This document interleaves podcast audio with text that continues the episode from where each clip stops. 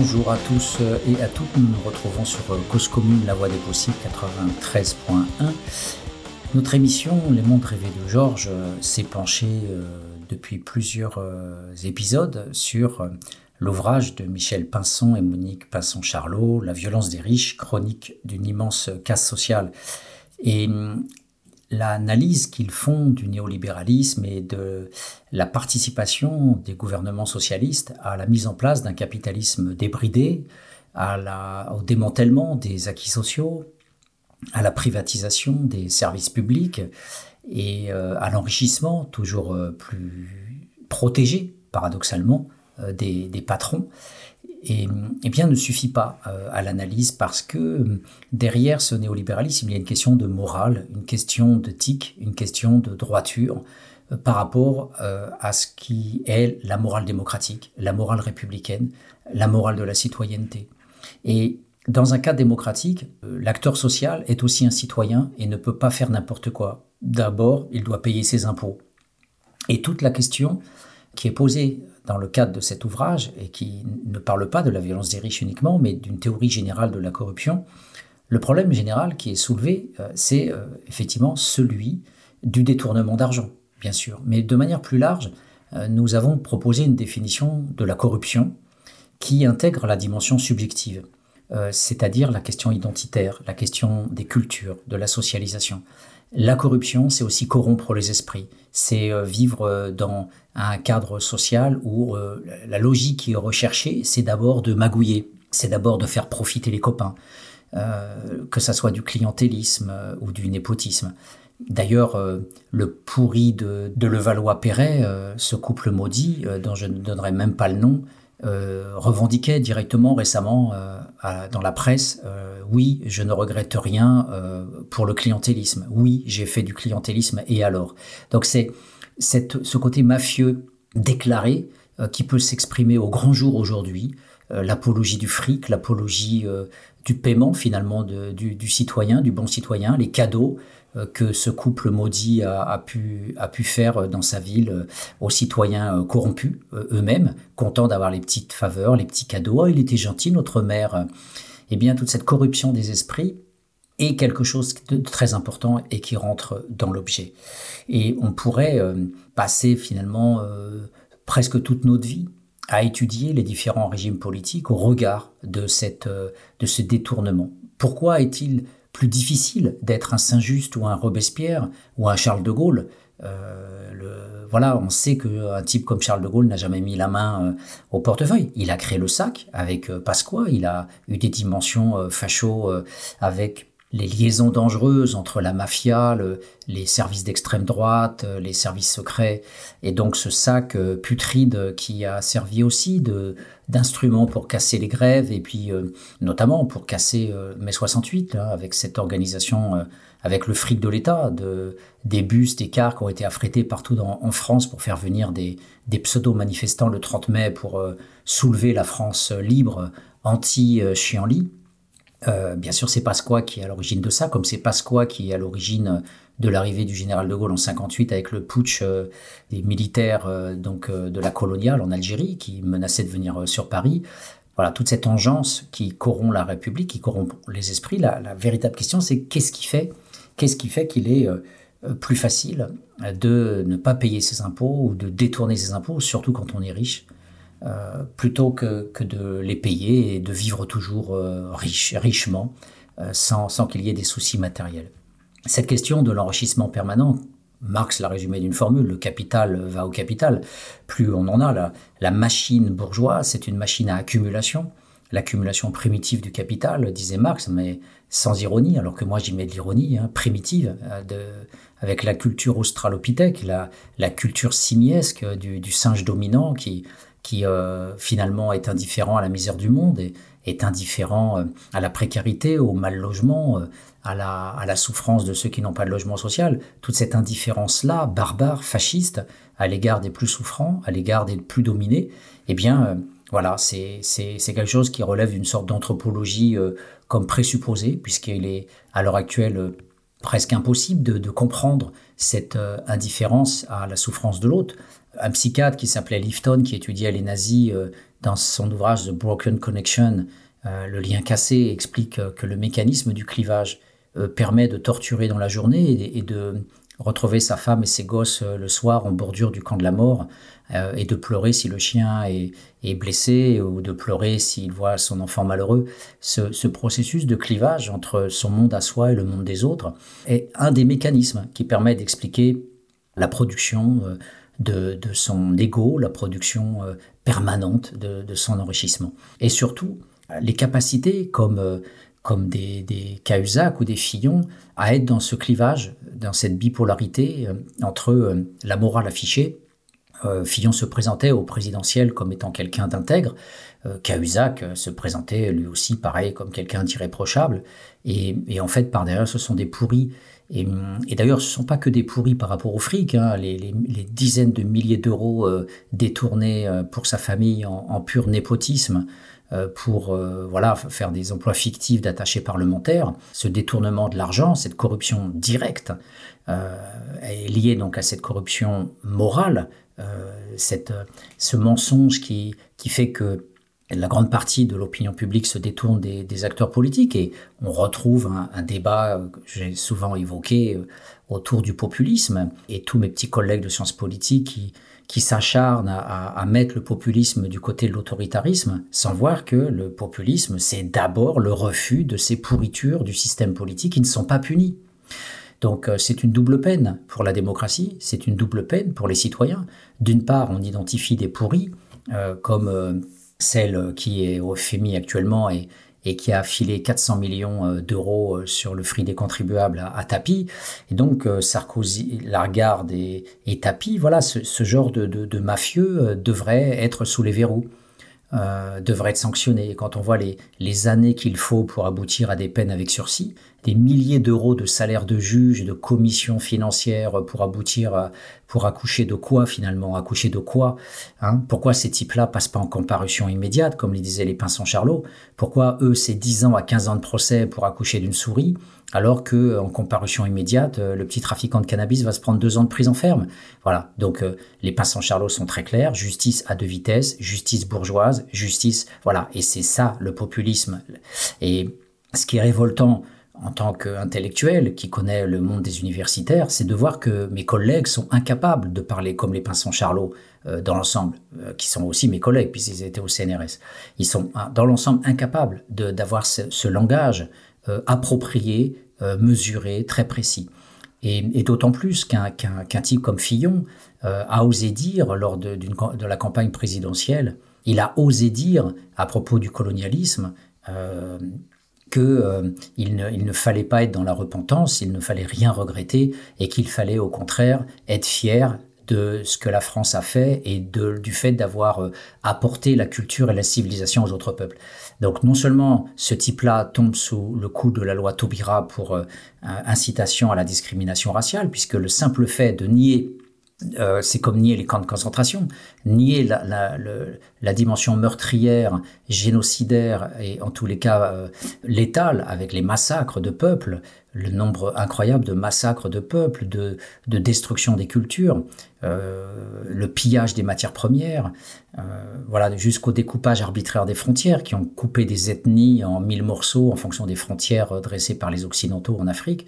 Tout, tout ça est nié d'un coup de de phrases par Fillon qui représente la droite dure, qui représente la droite esclavagiste de Bordeaux, la droite fasciste de Saint-Malo euh, ou, euh, du port de Nantes, hein, avec encore des inscriptions sur les immeubles, euh, vantant la, fierté de, l'esclavage et, du fric que ces, villes portuaires ont, pu faire sur le dos de, de ce commerce dit triangulaire. Eh bien, Fillon, par rapport à ça, voilà, reste dehors, n'est pas accusé, euh, alors qu'un petit militant en Martinique qui, s'en est pris euh, à des pointes, la famille de Becquet euh, raciste, qui a été épinglé dans le documentaire de Canal+, les derniers maîtres de la Martinique, eh bien, ce type-là a été inculpé pour incitation à la haine raciale parce que, tout simplement, il disait que les Becquet étaient racistes, et ce qui est largement le cas, effectivement, dans la façon dont il fonctionne depuis, euh, tout ce temps, la façon dont ils embauchent, la façon dont ils payent mal, la façon dont ils menacent les gens qui commenceraient à, lutter, et, toute la, toute la, bonification du blanchiment de la peau et le refus des, des mariages avec des noirs, et le fait même de l'avoir exprimé. Voilà, et toute l'organisation économique qui empêche euh, un véritable développement. Il n'y a même pas de transport public. N'importe quel pays pauvre, la Martinique, enfin en Caraïbes, quand on prend Sainte-Lucie à côté, eh bien il y a des transports par bateau, il y a des cars, comme n'importe quel pays du monde. Vous, le, le routard de n'importe quel pays du monde peut circuler avec des petits bateaux ou avec des cars. Et il n'y a qu'en Martinique, dans ce pays euh, muselé, où euh, la mafia euh, béquée bloque toute possibilité de service public pour qu'on consomme de la bagnole, avec des embouteillages monstres sur cette petite île. Et il n'y a pas de possibilité voilà, de circuler d'une ville, d'un bourg à un autre avec un petit bateau, ou d'avoir des petits cars pas chers. Les béquets on protège d'une certaine façon ces taxicos qui coûtent très cher et qui voilà attendent que leur petit taxi à 5, 6, 7 places euh, soient remplies pour pouvoir euh, convoyer à droite à gauche. Donc on ne peut pas aller travailler dans des conditions comme ça. Donc là, le racisme. Le racisme n'est pas directement déclaratif. Le racisme, c'est structurel. C'est une organisation globale d'étouffement d'un peuple, d'impossibilité de développement économique. Et cette, euh, cette production débile de bananes euh, et de canne à sucre euh, qui existe toujours avec des subventions euh, délirantes de, la France, ça, sert uniquement à, positionner ces béquets comme étant toujours une élite terrienne qui empêche toute autre production et tout autre développement. Voilà. Et on pourrait développer, je vous reporte à mon ouvrage Le colonialisme oublié, puisque ce système raciste fonctionne aussi avec des aides, avec des soutiens, hein, de ce que Primo Levi appelle la zone grise. Donc il y a bien sûr euh, euh, plusieurs façons d'être mouillé à, ce système-là. Et la, première, euh, la première complicité, c'est l'esclave qui a été affranchi et qui sert de commandeur, comme on disait là-bas, c'est-à-dire d'aide, de camp, de, bourreau pour martyriser ses frères de misère ce qu'on appelle aujourd'hui les mulâtres. Ce n'est pas simplement une bourgeoisie noire, c'est une bourgeoisie inféodée aux, intérêts de l'ancien maître. Donc, quasiment chaque mulâtre, euh, chaque affranchi originel était lié encore à sa famille. Et, le, professeur euh, d'histoire euh, Frédéric Régent a très bien montré cette, cette organisation, cette dépendance sur des dizaines d'années après l'affranchissement de 1848. Voilà, et, et en fait, c'est ce racisme-là donc est à étudier dans toutes ses composantes multiples et, et, en France, un type comme Fillon euh, euh, permet de comprendre les, la, structurellement les, liens euh, qui sont encore forts avec ses anciens patrons puisque lui-même considère que ce que la France a pu faire au Maghreb, en Afrique, voilà, est, est, parfaitement légitime. Alors, ça aurait été quoi finalement si on le prend au mot et qu'on on fait l'avocat du diable? Ça aurait été quoi la culture et la civilisation? C'était quoi Faire euh, des routes? Euh, Il n'y a même pas d'hôpitaux là-bas la plupart du temps. C'est faire des routes entre la mine et le port. Voilà. Et eux considèrent que faire des routes entre la mine et le port euh, pour faire du fric, ça a servi leur pays, alors que la plupart des, infrastructures n'ont eu de sens que dans le pillage des matières premières et aucunement dans le fait de concevoir une politique de la ville qui soit liée à, ce que les gens vivaient là-bas sur place. Donc voilà, je, tenais à, évoquer ça et cette corruption des esprits euh, par rapport au capitalisme, par rapport au colonialisme, par rapport euh, à toutes ces déviations de la démocratie, eh bien, euh, ça passe à la télé, ça passe dans les médias, comme on reçoit Douste Blasi qui a eu un rôle déterminant dans la protection de Servier avec le Mediator, comme on, invite De Villepin qui a bradé les autoroutes françaises en, donnant une concession au capital privé alors que ça rapportait presque 20 milliards d'euros chaque année. Donc De Villepin devrait être sous les barreaux pour moi, il aurait dû être inculpé parce que le détournement, c'est pas simplement voler de l'argent, c'est pas simplement, comme dit euh, le, réseau euh, anticorps, euh, de manière juste en, évoquant d'ailleurs un article du code pénal, c'est pas simplement le détournement des biens publics par négligence, c'est-à-dire le refus de demander des impôts à un milliardaire, le refus de demander des comptes à quelqu'un qui a un marché public de manière illégale,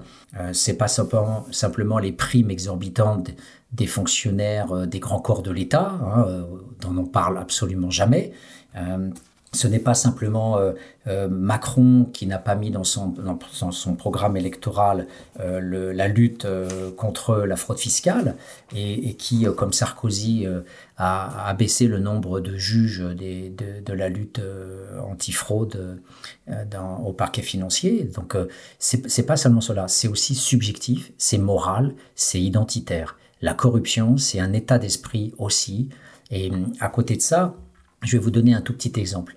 Pendant des dizaines d'années, le canard enchaîné n'a cessé de euh, prendre des articles euh, nous évoquant par exemple Raymond Barre qui euh, au moment où François Mitterrand avait été élu avant que le, pouvoir soit repris par le Parti socialiste en 1980 ben Raymond Barre est parti avec à, missionner de, de pourriture de hauts fonctionnaires pour aller chercher vite fait les fonds secrets de son de son ministère donc premier ministre et les fonds secrets c'était le ministre de l'Intérieur, euh, le président de la République, euh, le ministre de la Défense, le ministre de l'Intérieur bien sûr, et aussi le, Premier ministre. Donc euh, pillage de l'État, hein, les fonds secrets, c'est un, thème à soi seul. Et Jacques Delors, à l'époque, avait voulu supprimer ces fonds secrets, notamment en les dénonçant. Alors, il était ministre de l'économie à l'époque, bon, et puis ça n'a pas trop marché. En tout cas, ils existent toujours, puisqu'on a vu que Claude Guéant euh, ministre de l'Intérieur, a détourné 500 000 euros, notamment euh, sur les fonds euh, des commissaires de police pour payer les indicateurs. Ce fric ayant servi à s'acheter un tableau à 500 000 euros. Bon, voilà, on a soi-disant une peine d'un an d'emprisonnement de Claude Guéant. Est-ce qu'il l'a fait? J'en doute. Je pense qu'il a dû avoir un bracelet électronique. À ma connaissance, il n'a pas fait, c'est un an de tôle. Voilà, pour un détournement de 500 000 euros. Donc, euh, avant qu'un petit trafiquant de drogue, de cannabis euh, ait 500 000 euros de, bénéfices dans sa poche, lui qui va se taper deux ans de prison ferme en comparution immédiate, voilà, on se dit que Claude Guéant aurait pu euh, avoir au moins 5 ans de prison ferme. En plus, il est ministre de l'Intérieur. Il doit être irréprochable. Il doit avoir justement une, en tant que porteur de la République, porteur de, de l'image de la République, l'image de, la souveraineté nationale. Ces gens-là doivent être sanctionnés de manière impitoyable. Eh bien, ce n'est pas, ce n'est pas le cas, et c'est pour ça que euh, cette émission doit pointer euh, voilà, le regard. Et, je suis effectivement euh, désappointé, désabusé en tant que chercheur de voir que la science sociale, à part quelques quelques petits exploits euh, isolés comme ceux des Pinsons Charlot, dont j'ai un grand plaisir à présenter euh, leur ouvrage euh, La violence des riches. À part quelques exceptions, eh bien l'immensité des collègues travaillent sur des sujets complètement, comme dit Bourdieu, rabotés jusqu'au silence. sociologie des médias, sociologie des musées, sociologie du travail, sociologie du sport, des loisirs. En, en, sciences politiques, ça va être la participation politique, les élections, voilà. Et on a comme ça euh, quelques petits travaux sur le clientélisme, mais sur la corruption en général, sur euh, tout ce détournement d'argent et le fait que c'est aussi lié à la raison d'État, euh, au service secret, à, l'impérialisme français en Afrique et à tous les à toutes les, liaisons dangereuses entre le grand capital et, le pouvoir politique et l'ouvrage à ce niveau-là de, des Pinsons Charlot est absolument remarquable. Il nous donne des noms, il nous donne, des, il nous donne le capital social, il nous donne les relations. Cet ouvrage est, central parce que la corruption s'organise avec des êtres humains, elle s'organise dans les cerveaux, euh, elle s'organise dans les faux discours, Souvenons-nous du discours de Cahuzac à l'Assemblée nationale quand il regardait droit dans les yeux le peuple français et qu'il disait non, euh, je n'ai pas de compte en Suisse, non, je n'ai pas, je paye mes impôts correctement, etc. Voilà, ce type d'ordure, euh, voilà, peut euh, impunément, voilà, dire ça. Et, puis s'il n'y avait pas eu cet acharnement aussi quelque part des, médias, des, vrais enquêteurs, pas des médias, mais de Mediapart, du Canard enchaîné. Eh bien, il n'y aurait pas eu finalement euh, une, une enquête qui aurait abouti, comme c'est souvent le cas. Euh. Souvenons-nous que quand Nixon est tombé, c'est pas par la beauté du système politique américain, euh, c'est parce que le Washington Post a fait un travail remarquable et que ces journalistes auraient pu être tués par les services secrets américains, ils auraient pu être voilà. Donc ils ont reçu de toutes les façons beaucoup de pression, mais au bout du compte, ça a pu fonctionner.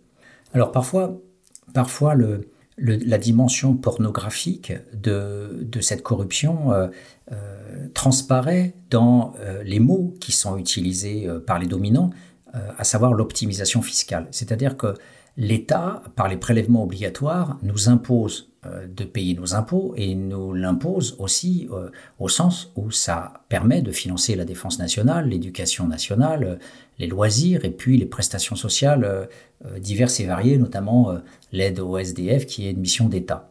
À côté de ça, on voit qu'avec l'optimisation fiscale, le réseau Anticor nous dit que, grosso modo, c'est 80 à 100 milliards qui échappent à, l'État et, ça correspond, euh, grosso modo, euh, au déficit de la France.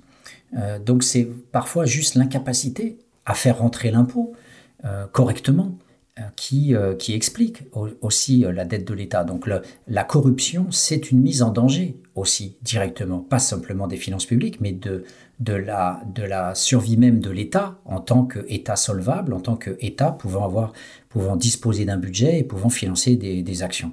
Voilà, donc euh, je vous propose, euh, avant de, poursuivre, je vais, vous, je présenter en fait une petite histoire qu'ils évoquent autour de la dynastie Peugeot, avec euh, bien sûr de la corruption, des aides énormes de l'État, etc. Mais avant, je vous propose une petite pause musicale pour nous rafraîchir.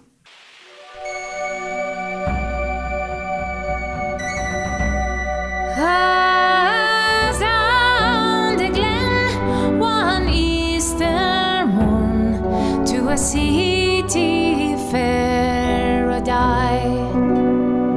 There are lines of marching men in squadrons passed me by.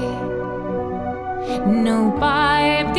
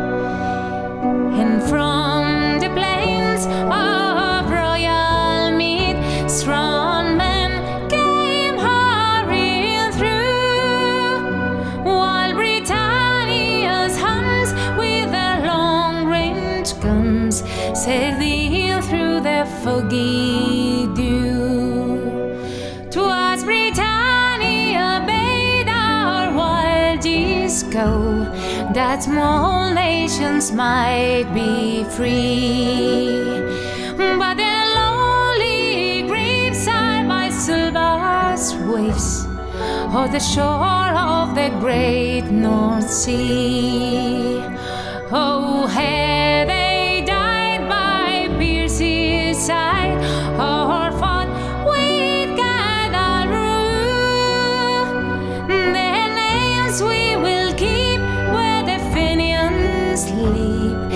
the shroud of the foggy dew.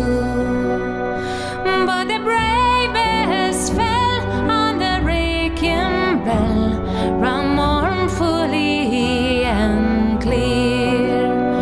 For those who died that Easter tide in the springing of the year,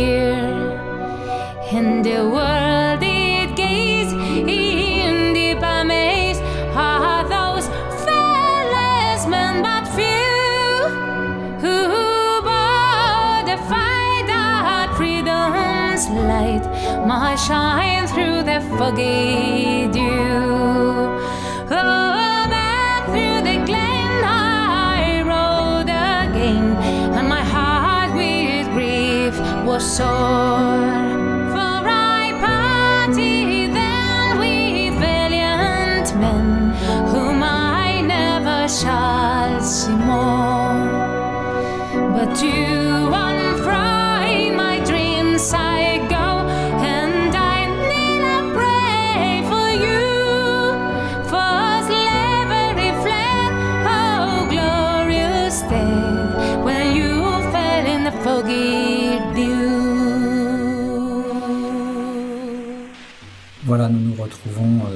Émission Les Mondes Rêvés de Georges sur Cause Commune, La Voix des Possibles 93.1. Dans un chapitre Patron spéculateur et salarié jetable, je, voudrais vous lire ce passage de l'ouvrage de Pinson Charlot, La violence des riches. Comme je vous le disais, cet, ouvrage fourmille de, tableaux, de petits portraits. Euh, il y en a peut-être une cinquantaine. Donc en fait, cet ouvrage peut se lire par petites séquences qui sont liées les unes les autres, bien sûr, par une vision d'ensemble sur le néolibéralisme, mais elles ont aussi leur autonomie. Par exemple, euh, sur euh, les, bourgeois et le mécénat, dont je vous ai parlé dans l'épisode numéro 3. Eh bien, aujourd'hui, je voudrais vous, présenter le cas d'espèce, comme on dit en droit civil, autour de PSA Peugeot. Le titre, c'est PSA Peugeot Citroën et le mépris de l'ouvrier. Alors, c'est un, c'est un passage qui, qui, est intéressant parce que les Peugeot, c'est comme les Michelin, c'est, c'est une dynastie fondamentale du capitalisme français et, toute personne de mon âge a, pu voir euh, à la télé les images de, des premiers euh, gros véhicules Peugeot euh, traversant le Sahara et, la, robustesse des moteurs éprouvés dans le désert. Donc ça a marqué aussi les, esprits, la grandeur de la France coloniale. Je vous fais une petite parenthèse. Il y a un mécanisme, donc je vais bientôt sortir un bouquin avec Olivier Pulvar qui s'appelle Les Métropolitains euh, à la Martinique, une migration de confort.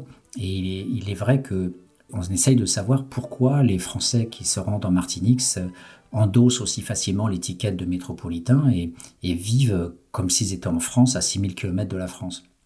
Et en fait, il y a des mécanismes d'intériorisation euh, dès le départ de cette certitude d'être légitime, à savoir que on nous dit que c'est Christophe Colomb, donc un blanc, qui a découvert euh, la Caraïbe. Donc déjà, on a l'impression d'être chez nous, alors qu'en fait, les, les Arawaks vivaient là, c'était des Indiens, hein, comme les Indiens d'Amérique, vivaient là depuis euh, des milliers d'années.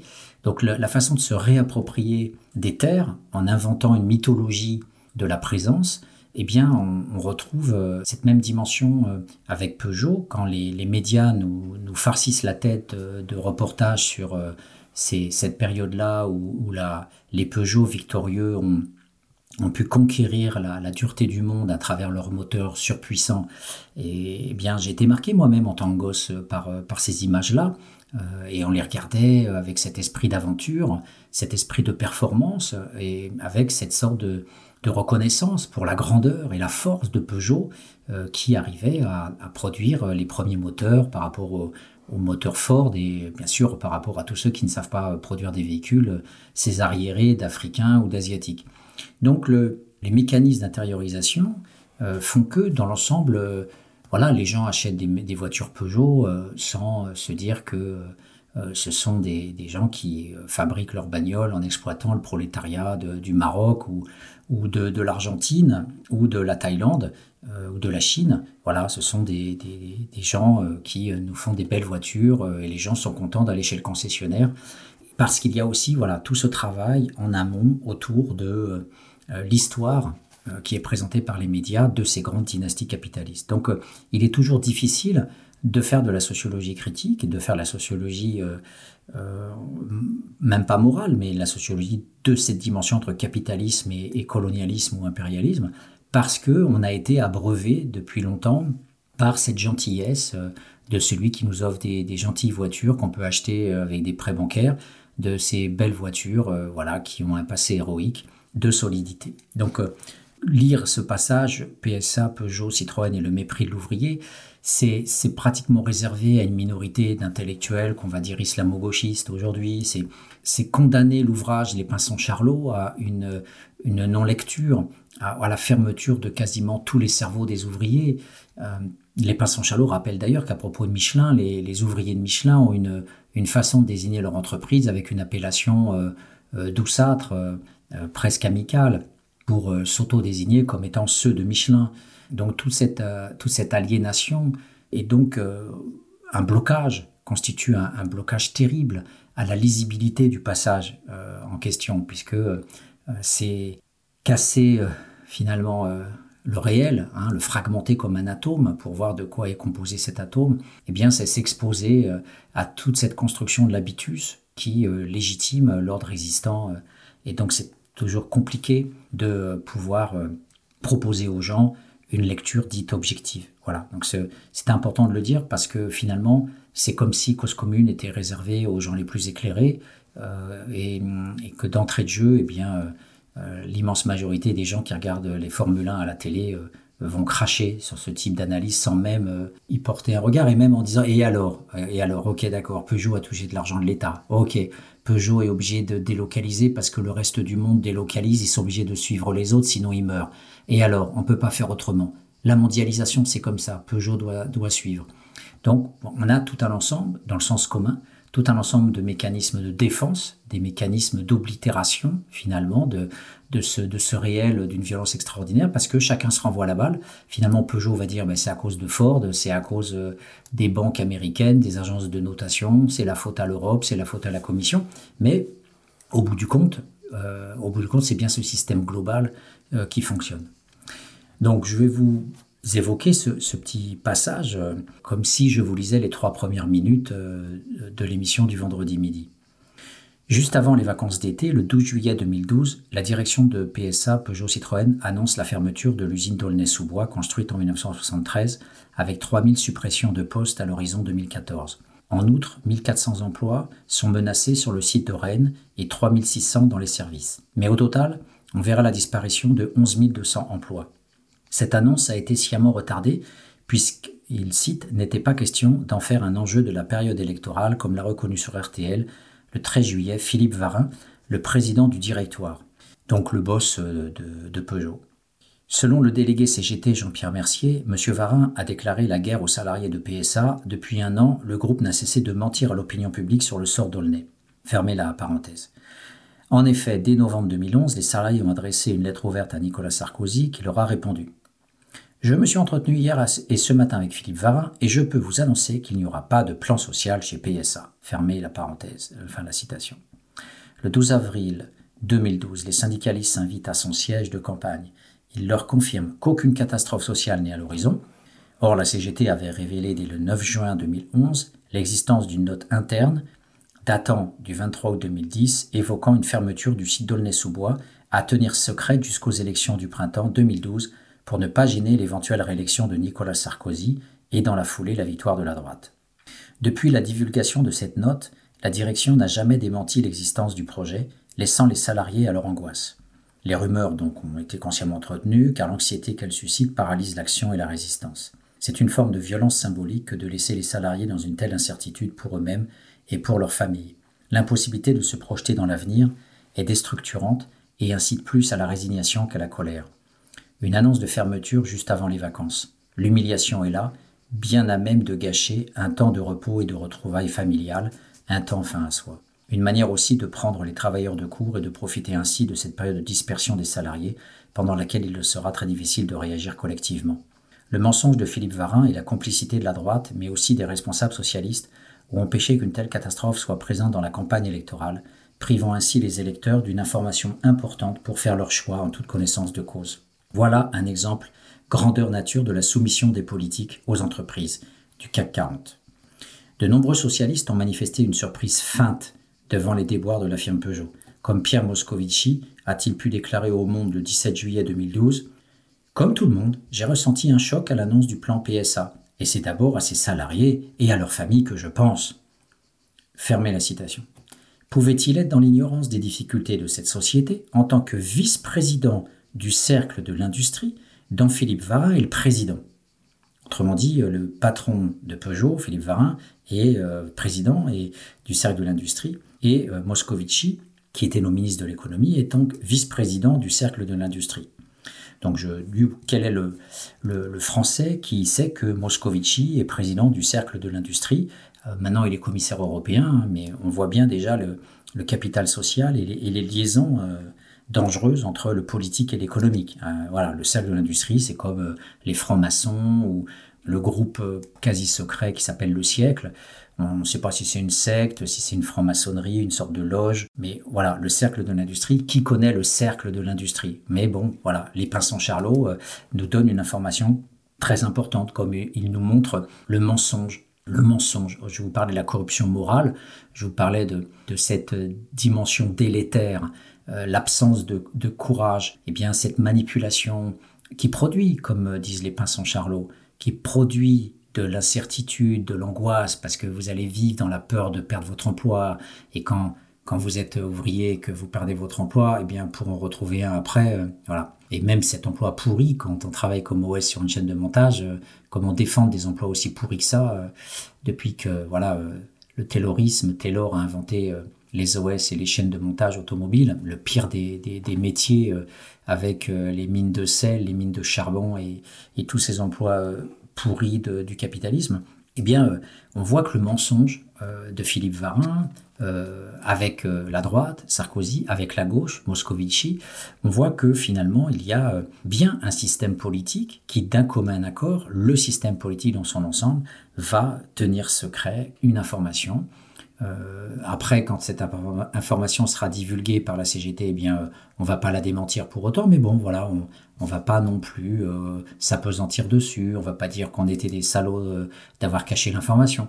Voilà, et les médias vont pas en faire une affaire d'État. C'est aussi ça l'importance. Comment on qualifie quelque chose qui est scandaleux? Est-ce qu'on va en faire un gros scandale ou on va pas en faire un scandale du tout?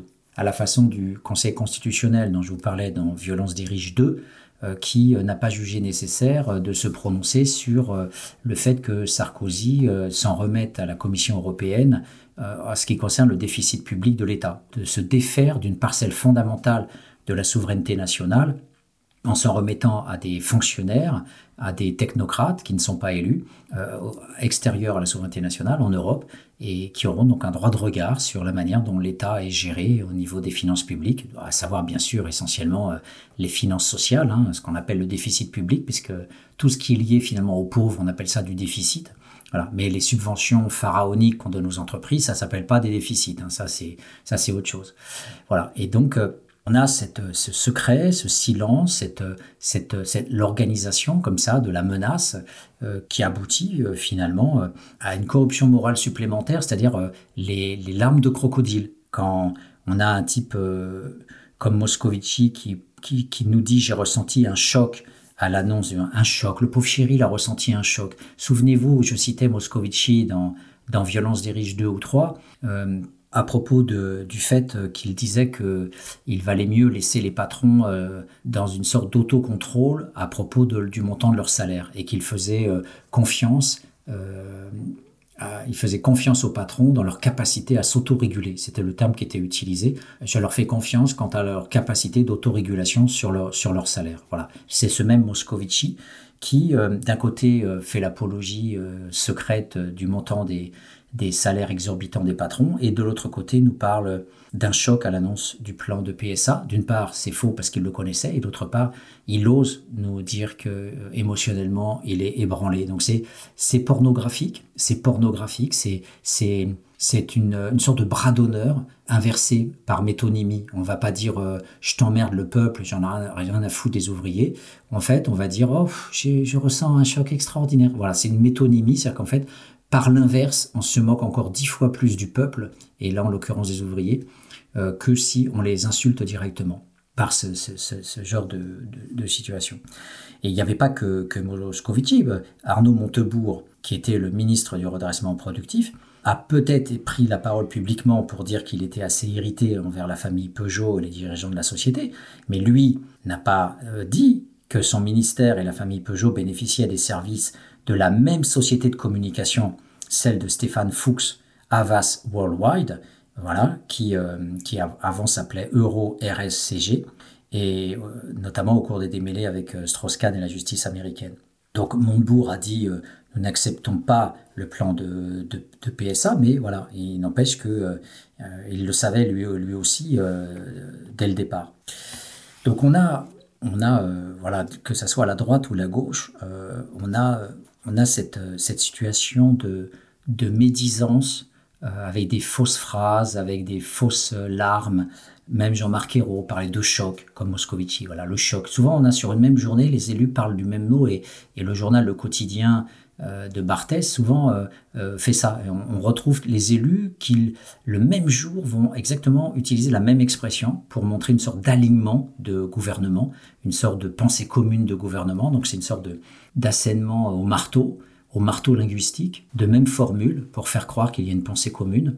Eh bien là, voilà, on avait les, pauvres chéris repus d'argent et de prébendes et de pouvoir et de privilèges qui nous parlent de leur choc à l'annonce de ce plan-là. Voilà, on a, on a vraiment...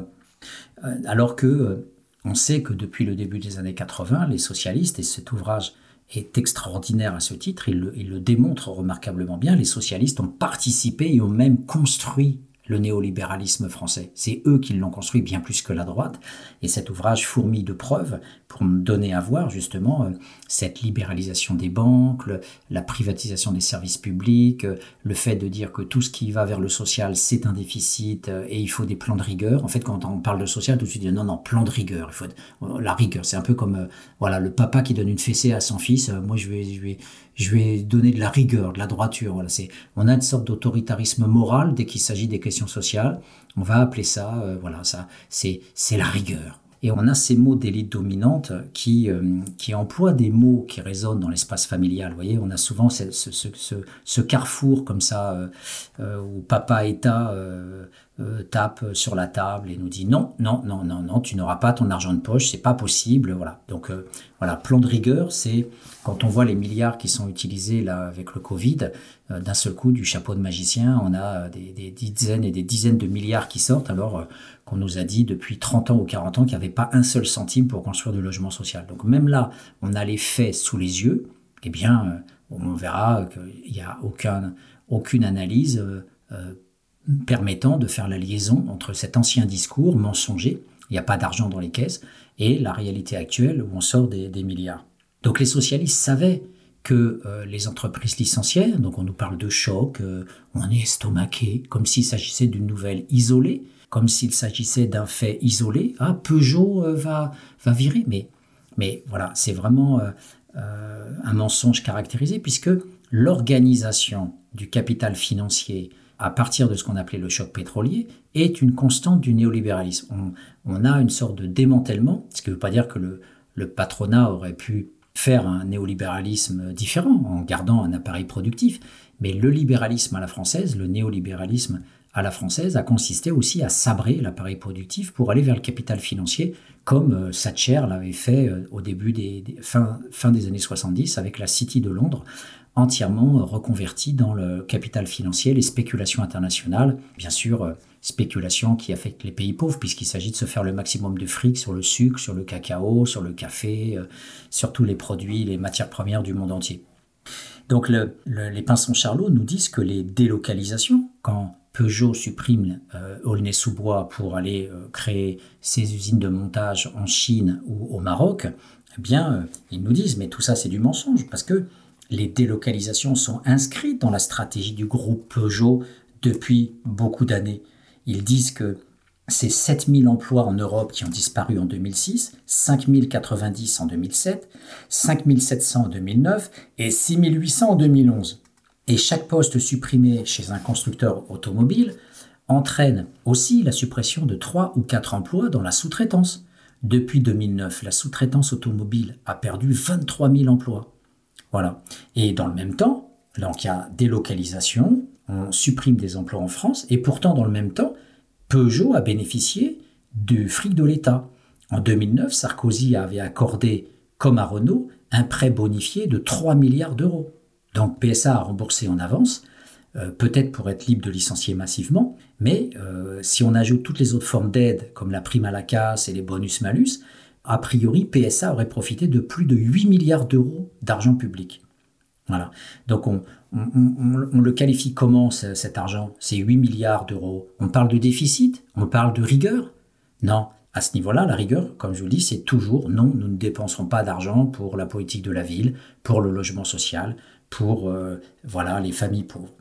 Donc euh, en fait, au nom de la compétitivité, ce sont toujours les travailleurs qui sont stigmatisés comme des charges représentant des coûts insupportables, hein, le coût du travail. Et, donc, euh, on a cette injustice de licenciement, alors que Peugeot va très bien, ils, produisent 44% des automobiles en France à cette époque, donc du coup, on a, on a des profits, et, la main-d'œuvre n'est pas autant responsable de ça, puisqu'elle rentre pour un vingtième du prix final du véhicule. le coût de la main-d'œuvre, par rapport aux matériaux, par rapport à l'amortissement des machines, etc. Donc ça n'explique pas la main-d'œuvre. On dit toujours c'est la main-d'œuvre qui coûte trop cher en Europe, mais ça n'explique pas pourquoi en 10 ans la production automobile a chuté de 37% en France et a augmenté de 11% outre-Rhin, par exemple. Voilà. Donc en, en, 2008, il y a eu la crise, donc euh, PSA n'a pas filé de thunes euh, de dividendes aux actionnaires, mais euh, depuis, les dividendes ont toujours été donnés. Par exemple, en 2010, 250 millions d'euros a été distribué aux actionnaires, dont 72 millions d'euros aux membres de la famille Peugeot.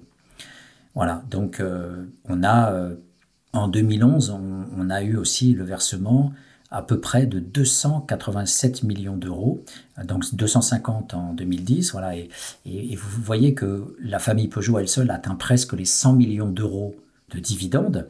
Euh, donc voilà, euh, on peut très bien vivre avec toute la famille Peugeot avec, euh, on va dire, aller entre 5 et 10 millions d'euros, même si on monte à 20 millions. Voilà, mais 72 millions, 80 millions, c'est 50 millions d'euros. Imaginez ce qu'on peut faire en logement social avec les 50 millions d'euros supplémentaires. Euh, qui va leur servir à quoi? D'acheter un énième euh, yacht, euh, de, spéculer encore plus en, en achetant de l'immobilier à Paris, en achetant des bijoux qui coûtent une fortune et qui rétribuent juste les, la mafia belge ou israélienne qui exploite les mines de diamants en Afrique du Sud. enfin, quand je dis Afrique du Sud, je parle pas du pays de l'Afrique du Sud, mais tous les États qui sont sur le sud de l'Afrique. Voilà. Donc on, on a, si vous voulez, cette logique à deux vitesses. Le social est un coût trop cher et c'est le déficit, la rigueur. Et de l'autre côté, on file du blé. Euh, voilà. Et, dans le même temps, Philippe Varin avait touché en 2012 une rémunération fixe de 1 300 000 euros. Et en 2011, euh, il avait touché 1,6 million euh, à peu près, mais avec aussi des, avantages des avantages en voiture. En tout, il avait un revenu de 3 253 700 euros. Et les, les Passants Charlot nous disent, euh, euh, avec ironie, on comprend que Philippe Varin euh, se soit senti concerné par l'appel signé en août 2011 dans le Nouvel Observateur par 16 autres super riches, dont Christophe de Margerie, PDG de Total, et Maurice Lévy, PDG de Publicis, suggérant l'instauration d'une contribution exceptionnelle qui toucherait les contribuables français les plus favorisés.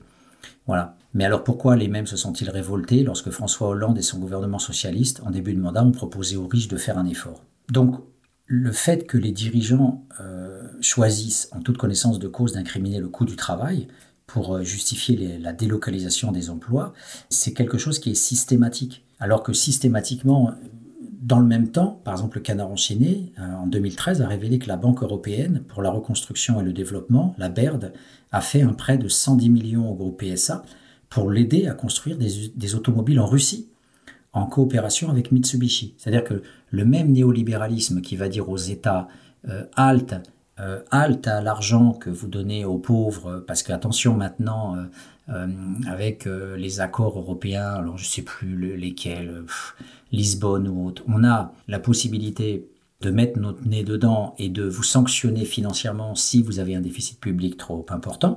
Et dans le même temps, l'Europe les technocrates donnent des financements pour délocaliser, c'est-à-dire pour affaiblir l'économie, et donc euh, de ce fait-là, euh, d'avoir encore moins d'argent en termes d'impôts sur les sociétés et autres, euh, en termes de développement économique, d'avoir encore moins d'argent pour pouvoir financer ce social. Et donc du coup, ça accroît encore les rigueurs et, les menaces contre les déficits publics si jamais on voulait faire du social. Voilà. Donc toute cette organisation néolibérale, euh, c'est une organisation euh, PSA qui délocalise, en même temps a créé sur l'île de Malte un paradis fiscal, des sous-filiales d'assurance qui participent de ce capitalisme financier parce que c'est, dit-il, beaucoup plus profitable que sa production industrielle. Ça s'appelle PSA Service LTD, euh, PSA Life Insurance et PDA Insurance LTD. Voilà. Donc des filiales PSA Finance sont établies au Luxembourg, en Suisse, dans, plein de pays de l'Europe de l'Est, en Pologne, en Hongrie, en Croatie, en Slovénie. Et donc, euh, PSA dispose, comme toutes les grandes sociétés françaises et même internationales, de relais sécurisés dans les paradis fiscaux. Donc, le néolibéralisme rentre dans la théorie générale de la corruption parce que, avec les paradis fiscaux, on paye moins d'impôts. Avec les paradis fiscaux, on rentre dans l'obscurité, dans l'opacité, et on rentre dans ce qu'on évoquait tout à l'heure en termes pornographiques, à savoir l'optimisation fiscale. Donc, on voit bien que euh, tout ce qui est chercher du fric est, systématique euh, au détriment de la prise de, conscience que ce sont des êtres humains qu'on embauche et avec lesquels euh, on pourrait donner plus d'argent pour qu'ils soient plus heureux et qu'ils vivent bien. Ah, donc on peut se poser la question anthropologique de l'australopithèque, la question anthropologique du singe hein, qui, cherche uniquement euh, à accaparer toutes les femelles. Ben là, voilà, une dimension anthropologique du pouvoir pour le pouvoir, euh, pour après faire le beau avec ses yachts, avec son, arrogance comme Bernard Arnault quand il est à côté de Trump et qu'on voit son, son faste comme s'il était Louis XIV. Il lui manque plus que la perruque pour avoir euh, le corps redressé et le torse bombé de, de Louis XIV. Mais, euh, les pinsons Charlot se disent ça n'en finit jamais. Et ils disent on peut même se demander si le choix d'Aulnay pour réduire les effectifs de PSA n'aurait pas été surdéterminé par le projet de réaliser une plus-value foncière considérable. Euh, parce qu'ils disent que la fermeture aurait pu s'accompagner d'enjeux spéculatifs dans le cadre de la réalisation du Grand Paris. Le site, je cite, le site est unique, fait remarquer Christophe Lopez, directeur de cabinet du maire socialiste d'Aulnay, dans l'entretien qu'il avait accordé au Pinson Charlot. C'est la dimension des Champs-Élysées. Les 168 hectares de PSA occupent une position stratégique au cœur d'un nœud de moyens de transport. Aéroport de Roissy et du Bourget, ligne du RER e et des autoroutes. Une gare du métro automatique doit se situer près du site actuel de PSA. Donc, ce qui mettrait Aulnay à un quart d'heure de la défense. Rêve à haute voix Christophe Lopez, très engagé avec les élus d'Aulnay pour ne pas laisser passer cette chance de pouvoir réaliser un projet industriel ambitieux, tout en désenclavant les communes d'Aulnay, Clichy-sous-Bois, Montfermeil et Livry-Gargan. Donc, les Pinsons Charlot nous parlent de velléité spéculative de, PSA, euh, avec euh, une volonté de faire une vente à la découpe pour une réindustrialisation par petits bouts. Mais bon, heureusement, ça a été mis à mal par la municipalité de gauche qui euh, ont voté un sursis à statuer en, ce qui concerne l'ensemble des, terrains. Donc heureusement, tous les élus, donc notamment celui-là, Georges Ségura, maire socialiste dans les sous-bois, ne, sont pas sous le coup, je dirais, de la sociologie du, pouvoir pour, pour le pouvoir. Il y a bien sûr des résistances, il y a des, si ce n'est de la morale, mais au moins le sens du service public. Et les pinceaux charlots disent, bon, peut-être que c'est le foncier aussi euh, pour se faire de l'argent encore plus, mais ils disent la seconde hypothèse, euh, d'ailleurs qui ne s'oppose pas à la première, c'est de casser le syndicalisme, de casser aussi les ouvriers, c'est-à-dire dès qu'il y a de la liberté d'expression. Alors ça, je vous fais une petite parenthèse. Quand j'accompagnais euh, le mouvement des enfants de Don Quichotte, donc là, on était à peu près en 2006-2007, j'accompagnais le mouvement et j'étais sur euh, au bord du canal et j'avais donc été euh, missionné euh, par le collectif, hein, dont notamment une partie c'était par Médecins du Monde. Et je distribuais un questionnaire. Je faisais passer un questionnaire à tous les SDF des tentes et je leur demandais, mais c'était une question forcée, j'avais pas le choix, c'était moi qui devais porter ça. Et je leur demandais est-ce que vous, vous préférez un, un logement ou vous préférez un hébergement? Et la plupart euh, voulaient me balancer dans l'eau parce qu'ils disaient, maintenant on lutte depuis des semaines pour avoir un logement et toi tu nous fais une question régressive en nous demandant si on préfère un hébergement ou un logement. Mais tu te, fous de notre gueule là. Alors moi je leur disais, maintenant c'est, ça m'a été imposé par le mouvement, euh, mais pas ce mouvement est phagocyté par aussi euh, des, des, travailleurs sociaux. donc que j'épingle dans mon ouvrage, Les enfants de Don Quichotte, je cite les noms des deux notamment dans le, chapitre euh, du 11 janvier 2007, hein, où j'évoque le, passage des enfants de Don Quichotte aux travailleurs sociaux. Et j'évoque dans ce passage euh, notamment euh, le président de, l'association Aurore, qui est totalement lié au Parti socialiste de Paris notamment, et qui, a énormément grandi en termes de puissance ces dernières années dans, la prise en charge des SDF et euh, il, intervenait en fait pour dire euh, bien, euh, on verra, ça ne sera pas un logement en fonction de vos besoins, ça sera un logement en fonction de votre situation. Et donc, c'est pas à chacun selon ses besoins, mais c'est à chacun en fonction de sa situation. Et ça change tout. Parce que le militantisme dit, bah, c'est politique, vous avez droit à un logement parce que politiquement, vous devez avoir un logement.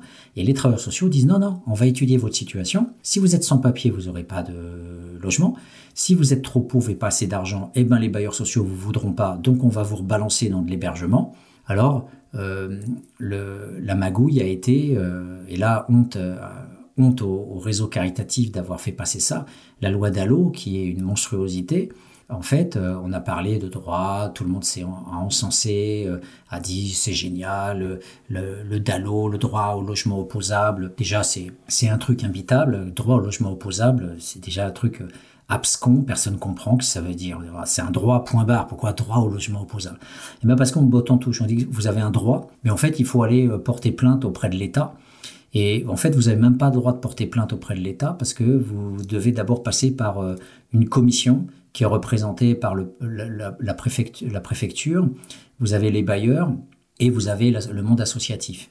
Et cette commission va décider si vous êtes éligible ou pas, soit au logement, soit à l'hébergement. Et auquel cas, on va vous sortir du chapeau un truc magnifique, le droit à l'hébergement opposable. C'est-à-dire qu'on va vous faire régresser dans votre vie à un truc pourri d'hébergement. Et ben cet hébergement, on va l'anoblir en disant le droit à l'hébergement opposable. Donc on va pouvoir aller devant un tribunal pour dire oui, moi je veux un hébergement précaire, euh, un dortoir collectif où il y a des bestioles et tout ça. Voilà.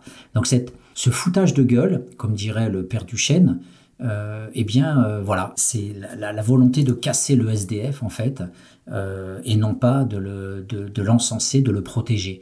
Et les travailleurs sociaux donc lui disent bah nous on est au-dessus de toi et en fonction de ta situation, mec, hein, pas en fonction de tes besoins. Parce qu'en fonction de tes besoins, ça veut dire que c'est un droit inaliénable, immédiat et universel. Tout le monde a le droit d'avoir un logement, point barre. Et auquel cas, l'État, euh, bah, il est obligé d'obéir. Et dès qu'on va, on vient taper à la porte euh, du préfet, du département ou du, travail social de polyvalence de secteur qui représente euh, l'État au niveau du Conseil général, eh bien automatiquement, voilà, on doit, on doit vous donner un logement. Et eh bien ça, c'est pas possible parce qu'il n'y a pas assez de logements sociaux, et parce qu'il y a le déficit public, parce qu'il y a la rigueur, et parce qu'il y a l'Europe néolibérale. Donc, du coup, eh bien, on a inventé cette euh, éligibilité, ces commissions intermédiaires, euh, des droits absurdes à l'hébergement. Et du coup, euh, bah, aujourd'hui, la loi Dallot, elle sert à tout le monde, sauf, aux SDF, sauf aux plus pauvres. et toutes les études qui ont été faites, notamment un doctorant de Vincent Dubois, mais aussi une étudiante que j'avais qui s'appelait Madame Cusin, qui a fait un excellent mémoire sur cette question-là, eh bien, euh, on a comme euh, cette supercherie euh, se voit en acte, voilà, dans le fait que la situation des SDF n'a pas du tout changé avec ce, truc-là. Mais le but, voilà, le but c'était de, les enfariner. Les enfants de Don Quichotte voulaient une sortie honorable. Ils se sont remis aux travailleurs sociaux, qui sont bien sûr directement liés aux, aux, agences de l'État. Et, et donc, du coup, on a pondu un droit qui n'est pas un droit. Donc euh, l'enjeu étant, par rapport à cette euh, virulence euh, des Don Quichotte au départ qui a voulu finalement se taire, hein, s'affaisser sur elle-même, eh bien les SDF allaient les, reconfiner quelque part. Eh bien c'est là la même chose avec la seconde hypothèse des pinsons Charlot, c'est exactement la même chose.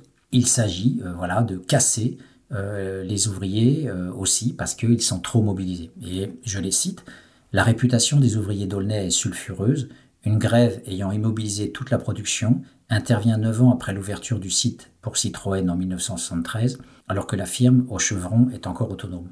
En 1982, un syndicat de Nervi, mis en place par la direction, la Confédération des syndicats libres, la CSL, alors bien sûr, hein, tout ça est lié euh, au SAC dont je vous parlais, le service d'action civique de Pasqua. Hein, c'est en 82, donc ce syndicat de Nervi. Nervi, c'est les traîtres, hein, c'est la zone grise dont je vous parlais tout à l'heure, mis en place par la direction, sème la terreur dans les ateliers et au port de l'entreprise. Il faudra une grève de cinq semaines très dure avec des affrontements pour que les ouvriers n'appartenant pas à la CSL obtiennent le respect de la liberté syndicale et une augmentation de salaire. La CGT est alors majoritaire avec 50% des voix aux élections professionnelles. Le syndicat maison, patronal, change de nom et s'appellera dorénavant Syndicat indépendant de l'automobile, SIA. Donc on, au printemps 2013, la CGT se retrouve seule à refuser le plan de restructuration de PSA Peugeot Citroën et tous les autres syndicats avaient donné leur accord. Voilà, donc l'usine d'Aulnay est restée bloquée durant quatre mois après une grève menée par 200 ouvriers de la CGT, de Sud et de la CFDT locale.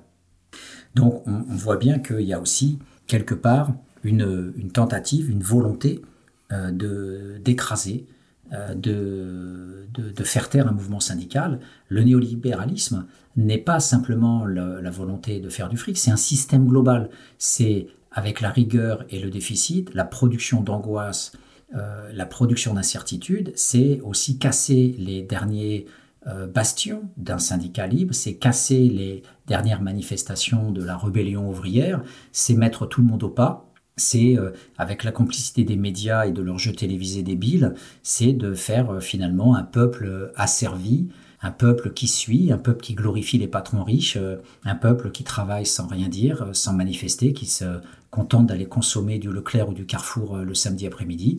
C'est ça aussi le néolibéralisme, c'est aussi euh, que les libertés publiques soient uniquement les libertés qui vont dans le sens du, privé et non pas euh, du public. Voilà, donc je vous propose une seconde pause avant de finir cette émission. Comme je vous le disais, quatrième volet de la violence des riches euh, des Pinsons Charlot, chronique d'une immense casse sociale. À tout de suite.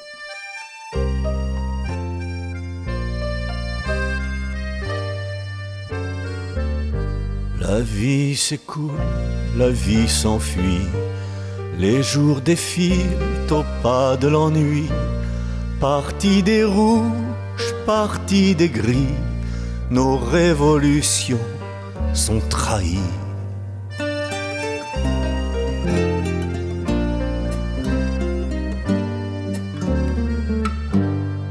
Le travail tue, le travail paie. Le temps s'achète au supermarché, le temps payé ne revient plus, la jeunesse meurt de temps perdu.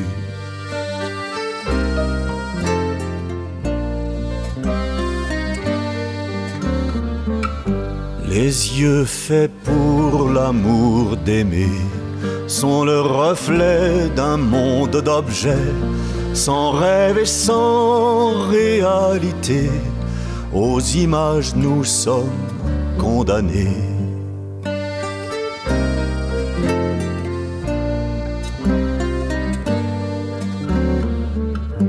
Les fusillés, les affamés viennent vers nous du fond du passé.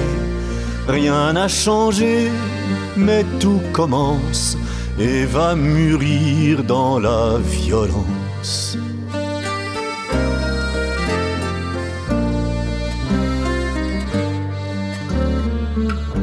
Trembler repère de curés, ni de marchands, de policiers, au vent qui sème la tempête, se récoltent les jours de fête.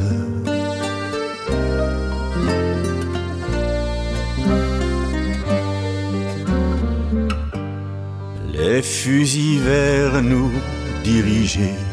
Contre les chefs vont se retourner. Plus de dirigeants, plus d'États pour profiter de nos combats.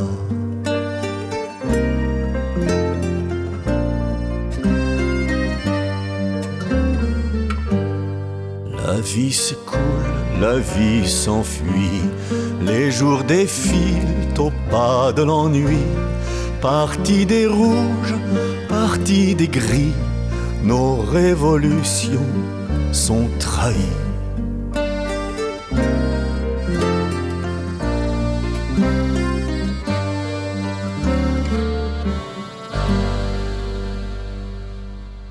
Voilà, nous nous retrouvons dans notre euh, émission Les Mondes Rêvés de Georges sur Cause Commune 93.1 après cette deuxième pause musicale. Et, j'avais à cœur de vous lire un, petit extrait de, cet ouvrage hein, qui est fourmi de, tableaux. Euh, je vous ai évoqué longuement le, capitalisme euh, dans sa dimension effectivement néolibérale avec euh, des portraits et des analyses factuelles très précises sur euh, le pouvoir, sur l'argent, sur les, relations euh, et ce que j'appelle les liaisons dangereuses entre l'économique et le politique. Et tout ça est effectivement assez désincarné. Et il ne faut pas oublier que les Pinsons Charlot ont commencé aussi leur carrière par, par des recherches au long cours sur le monde ouvrier.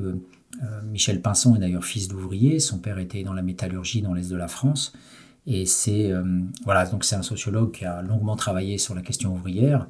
Et, là, dans cet ouvrage, après des dizaines d'années, je pourrais dire, d'infiltration de la haute bourgeoisie française, eh bien, ils, ils vont non pas faire une ethnographie, mais une petite ethnographie light où ils vont se rendre à la à l'usine d'Aulnay pour rencontrer, pour voir sentir un peu le pouls, rencontrer quelques ouvriers au moment où euh, il y a ce fameux projet de, démantèlement du site d'Aulnay-sous-Bois.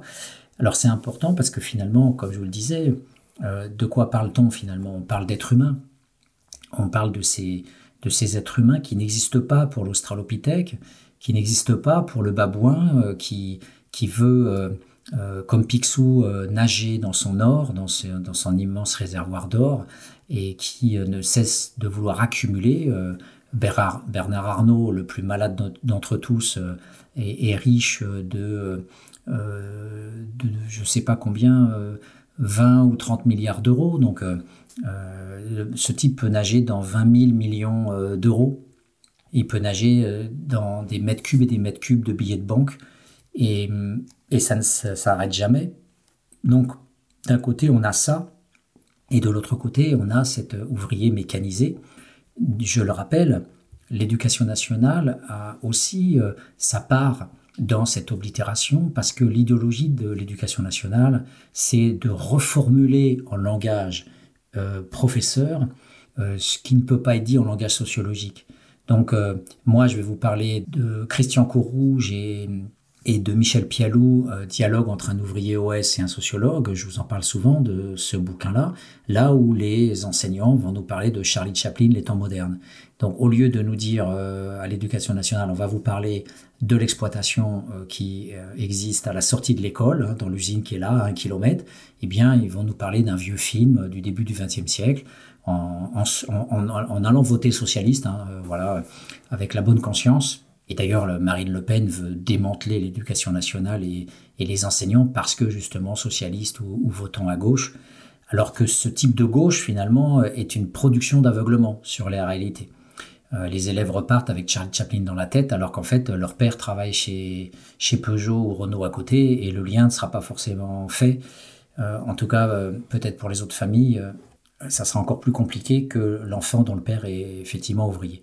Donc Là, on a un petit portrait euh, qui est présenté, euh, page 32, que je vais vous lire euh, pour finir cette émission, et qui est important parce que, comme je vous le disais, l'essentiel du néolibéralisme, c'est pas simplement l'atteinte à la démocratie, c'est pas l'atteinte finalement à l'état social, c'est pas que ça. L'essentiel, c'est la négation de l'être humain et tout, tout ce qui est corruption, euh, les mensonges, euh, les détournements d'argent, le favoritisme, le népotisme, le clientélisme, la fraude fiscale, l'optimisation fiscale, les prêts bonifiés, les subventions, euh, les aides de l'État diverses et variées, les, exonérations fiscales, eh bien toute cette toute cette organisation néolibérale du fric pour le fric, eh bien, au bout du compte, qui ont fait les frais Eh bien, ce sont des gens qui se réveillent à 4 heures du matin, qui ont un boulot extrêmement dur, euh, qui, euh, comme Christian Courrouge, ont, les mains mortes et ils devaient se les plonger dans de l'eau bouillante parce que, à force de tirer sur des tissus pour les revêtements des sièges de voiture, eh bien, il avait tous les tendons inflammés. Et, donc, il ne pouvait plus utiliser ses mains. Voilà, et, ses douleurs étaient telles. Bon, c'est un type qui a failli aussi se suicider à plusieurs reprises et a fait des dépressions, qui a, eu d'énormes soucis. Euh, ouvrier, euh, ouvrier OS, même s'il a été un grand euh, orateur OS, il a été excommunié par la CGT parce qu'il était trop gueulard et il a aussi raconté les petits compromis entre les syndicats et le patronat, notamment comment Peugeot filait aussi des prêts à taux zéro aux, syndicalistes s'ils savaient se taire ou faire de la gesticulation. Donc là aussi, production de zone grise, production de traîtrise, à la Primo Levi, voyez, y compris dans des syndicats euh, qui, se disent parmi les plus engagés, y compris la CGT. Donc, euh, Rouge étant un saint juste, Rouge étant un, révolutionnaire euh, pacifique, mais un, rebelle pour le droit des ouvriers, le droit à l'amélioration des conditions de travail, eh bien, euh, il a été excommunié du Parti communiste et de la CGT. Voilà, donc euh,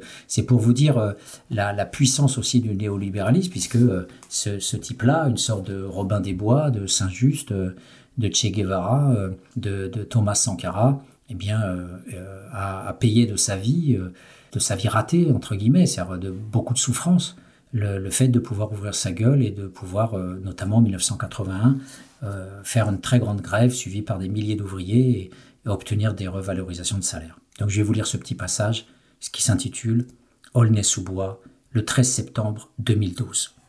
Nous montons dans l'autobus pour Aulnay, usine PSA. Objectif faire quelques entretiens à la sortie de l'équipe du matin à 14h30.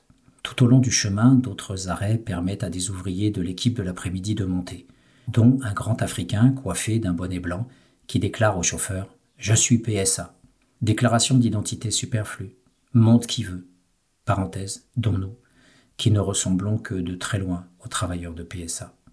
Immense parking devant la porte de l'usine, ou plutôt du parc industriel abrité derrière une clôture tout à fait dissuasive. On ne peut franchir les portes à tourniquet, dûment surveillées par des agents de sécurité, qu'en usant d'un badge électronique. Des militants du Parti ouvrier indépendant, POI, distribuent des tracts aux ouvriers du matin et à ceux du soir qui se croisent en se saluant. Beaucoup d'hommes, de migrants de première ou deuxième génération, maghrébins ou africains. Malgré l'espace et les pelouses, tout a un air de prison un jour de visite. Il se dégage de l'ensemble une sensation de contrainte, d'univers hostile, violent, accentué par le passage incessant des avions atterrissant ou décollant de Roissy. Les ouvriers, pressés, le visage fermé, se hâtent et ne paraissent guère disponibles pour un échange. La présence de deux journalistes et de deux sociologues ne les étonne pas le moins du monde, mais plutôt les indiffère, ou même a le tort de leur rappeler la menace de licenciement qui pèse sur eux. Et c'est sans compter le souci de ne pas se mettre en retard pour prendre son poste ou l'un des bus qui attendent sur le parking. Peut-être y a-t-il aussi la crainte de se faire remarquer par un membre de la sécurité. Il sera possible de mener quelques entretiens avec ceux qui, la journée terminée, regagnent leur véhicule. Ce qui les fait le plus souffrir à cette étape du processus de réduction des effectifs, c'est l'anxiété devant l'avenir. On cite. On ne sait pas où on va. C'est l'incertitude. On se sent abandonné et déjà très déçu par le Parti socialiste. Notre dignité est mise à mal. On se sent piétiné d'avoir ainsi été mis devant le fait accompli.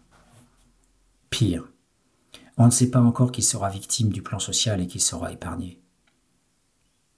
La vie quotidienne risque d'être bouleversée par l'impossibilité de continuer à rembourser les crédits pour le logement, la voiture et la télé, sans compter la longueur des temps de transport pour ceux qui échapperont au chômage, à condition d'accepter un poste sur un autre site de PSA à des kilomètres d'Aulnay.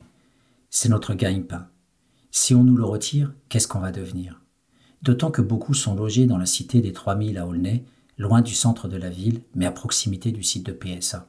Les plus sereins sont encore les intérimaires, paradoxalement sous CDI avec une société de travail temporaire. Ils ne seront donc pas mis au chômage, pouvant espérer un nouveau poste dans une autre entreprise. Mais la société d'intérim tiendra-t-elle le coup? L'incertitude ne fait que se déplacer. Donc voilà ce petit passage. Et ce qui est important dans ce petit passage, si vous voulez, c'est le, non, non, seulement le fait qu'on parle de maghrébins et d'africains, donc euh, un prolétariat euh, qui euh, vient d'Afrique et des espaces coloniaux. Donc vous voyez bien le lien entre capitalisme et impérialisme. Et aujourd'hui, dans le bâtiment ou dans l'automobile, l'essentiel du prolétariat exploité est étranger. Et cette réalité-là est très importante dans, l'analyse.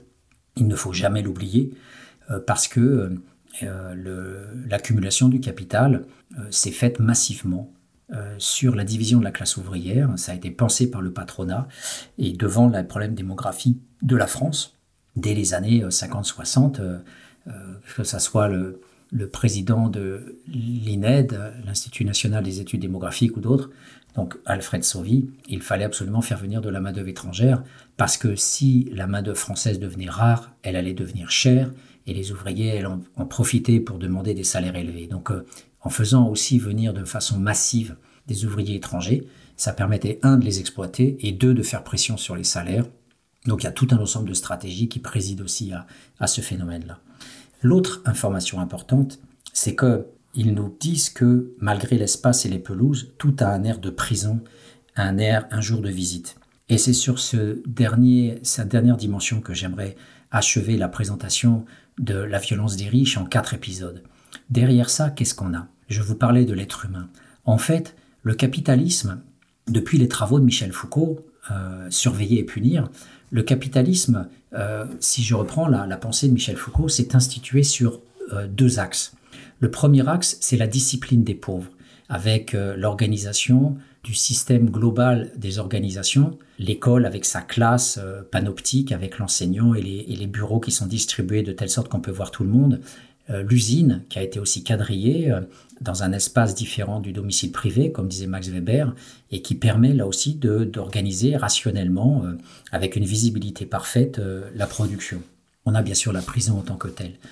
Mais tous ces espaces carcéraux, tous ces espaces de discipline, de surveillance, ont donc produit l'opposé de ce que vivent les dominants, c'est-à-dire la liberté, la liberté de la presse, la liberté de voyager, la liberté d'être indépendant, d'être un acteur euh, individué, de pouvoir jouir de sa famille, d'avoir euh, des sécurités financières. Et c'est ce que dit Foucault. D'un côté, le libéralisme a été pensé pour les dominants. Euh, la liberté de la presse, ça, ça devait terminer et clôturer les libertés publiques. La manifestation n'a jamais été conçue comme une liberté publique. Et tout mon travail sur le maintien de l'ordre a consisté à montrer que ça s'est acquis peu à peu avec euh, la régularisation des contestations ouvrières, avec des défilés de plus en plus quadrillés et contrôlés. Mais à l'origine, le préfet Lépine sortait ses gardes républicains et ses chevaux et, donnait des coups de sabre sur la tête de tous ceux qui manifestaient dans la rue. Donc la République bourgeoise n'a jamais accepté que les classes ouvrières protestent dans la rue. Euh, pour euh, les républicains, pour aller vite, il n'y a que le suffrage universel, on vote, et après, il y a les bourgeois qui s'expriment dans la grande presse. Point barre. Donc, l'organisation carcérale euh, de surveiller et punir a donc pour versant opposé, comme le dit Foucault dans ses ouvrages sur le libéralisme, une sorte de bipolarité du système, mais qui n'est pas contradictoire, qui est parfaitement fonctionnel et qui permet de, de réfléchir à une chose, c'est que le monde actuel qui se présente aujourd'hui comme un monde de bisounours. Les jeux télévisés, les, les, reality shows où les classes populaires se donnent en spectacle avec les muscles et les tatouages dans ces émissions débiles où on les voit se draguer euh, dans, dans, dans, dans cette fin de civilisation et de cette fin du monde absolu euh, qui n'a plus de mots tellement on sombre dans l'aliénation. Eh bien, euh, tout ça cache le fait que notre société fonctionne encore sur l'esclavage l'exploitation, notamment dans l'agroalimentaire, avec euh, ce travail à la chaîne pour découper la bidoche, couper les têtes de poulet et égorger euh, les animaux. Et ces conditions de travail ne sont plus discutées aujourd'hui comme elles l'étaient auparavant. Il n'y a plus euh, de réflexion sur l'organisation pacifique et, les, seules les startups aujourd'hui sont innovantes avec des autorégulations de vacances, avec euh, des cadres euh, qui ont des patrons euh, collaborateurs, comme on dit aujourd'hui. Et, et, tous ces mécanismes-là fonctionnent pour les classes moyennes, encore une fois, mais pour le dominer, on a toujours le côté arbitraire et discrétionnaire. Et hum, il y avait récemment un, reportage sur les abattoirs et sur les ouvriers d'abattoirs sur la chaîne parlementaire, et on voyait bien des ouvriers devenir fous en, faisant justement du terrorisme dans euh, l'abattage des animaux au point de haïr les animaux et de devenir violent à l'égard des animaux. Donc la condamnation, si je sors du sociologue et que je reprends le terme de morale pour parler de corruption, la corruption, la théorie générale de la corruption, c'est le fait de dégénérer un être humain, c'est le fait d'abîmer, d'user un être humain par rapport au système politique comme je l'ai fait sur ces quatre émissions, mais aussi dans le fait d'occulter par les médias et par l'ensemble des, des, émissions, euh, euh, l'essentiel étant des, des, séries policières euh, qui nous font sortir de l'économique pour nous balancer du judiciaire et, du criminel et du fait divers et de la délinquance, de nous empêcher de penser l'amélioration non seulement des plus dominés de notre espace à nous, mais aussi bien sûr de rendre encore plus invisibles et encore plus non pensables les plus opprimés de la Terre.